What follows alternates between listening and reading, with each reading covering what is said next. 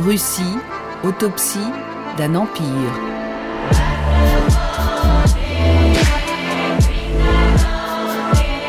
À quand remonte cet éclatement de l'Empire russe dont la guerre d'Ukraine est le fruit? Un récit de Bernard Guetta.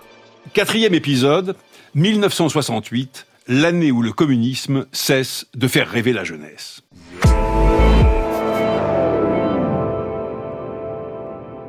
Pourquoi fut cette année-là pourquoi est-ce précisément en 1968, pas un an plus tôt, pas un an plus tard, que le communisme a cessé de faire rêver, après avoir si longtemps été la religion du siècle, celle dans laquelle tant de dizaines de millions de croyants avaient communié?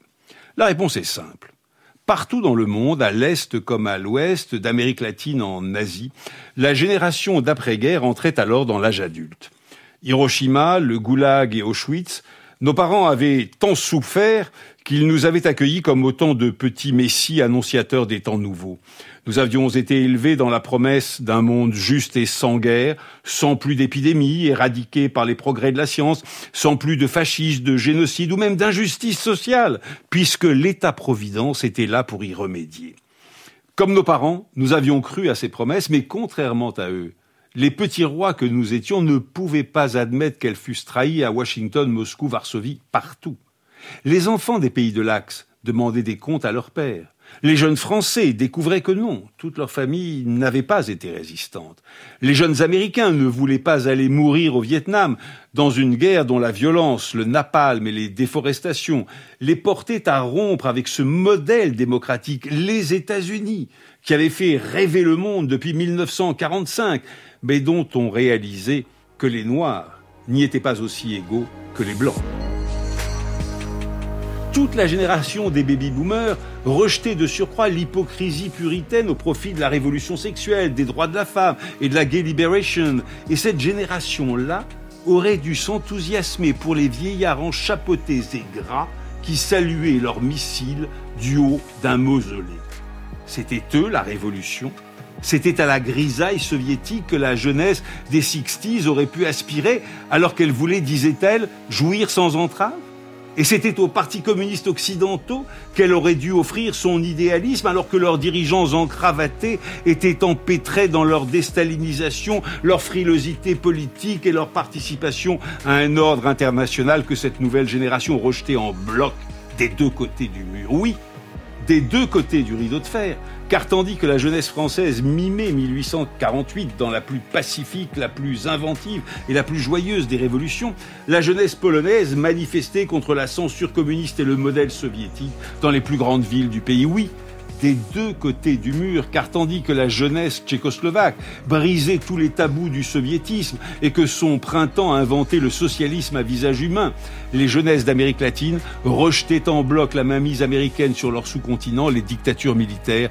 et la violence de l'injustice sociale. Varsovie, qui a la politique et la colère dans la peau, présente ce soir un spectacle étonnant qui préoccupe, pour des raisons différentes, à la fois l'opinion et les dirigeants polonais.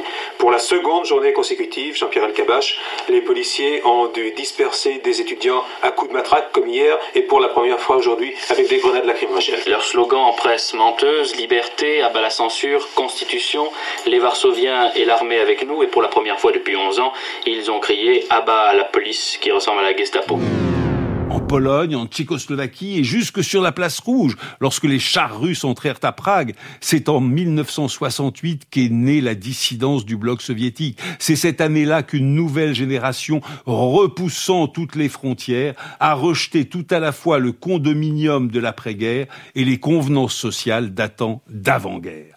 C'est cette année-là que le soviétisme est mort car non seulement il n'avait plus rien à dire aux jeunesses du monde, mais leur faisait horreur avec l'écrasement du printemps de Prague, l'arrestation des étudiants polonais et la persécution des dissidents dont les témoignages disaient la réalité du monde communiste.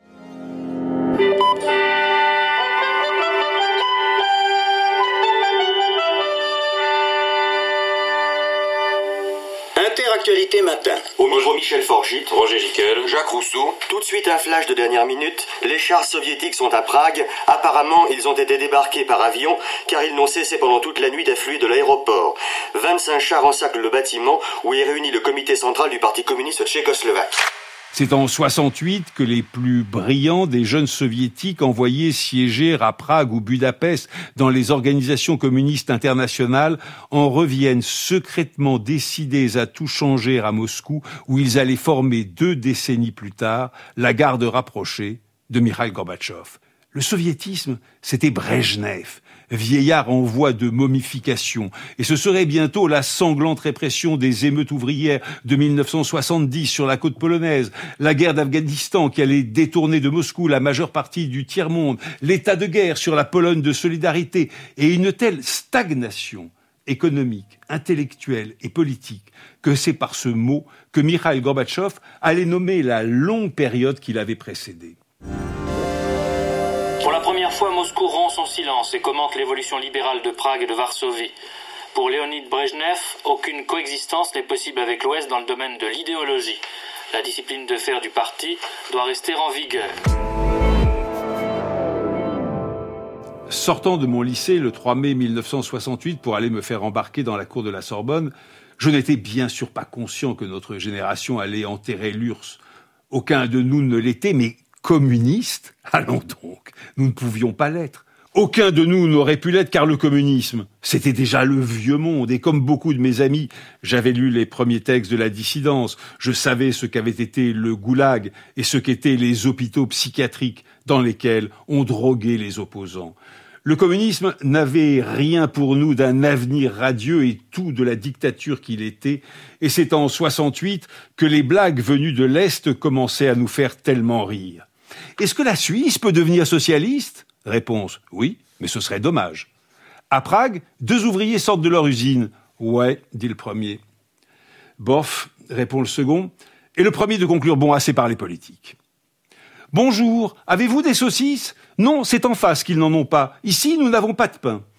Et puis, celle que je préfère. Mais tu as vu ça, dit le pessimiste. La catastrophe totale, partout la catastrophe totale, ça ne pourrait pas être pire. Mais si, répond l'optimiste, mais si.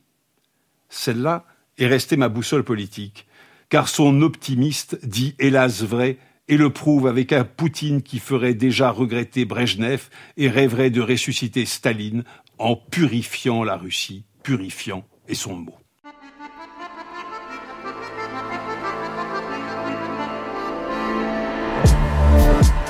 Prochain épisode, 1980, l'année polonaise, l'année de solidarité.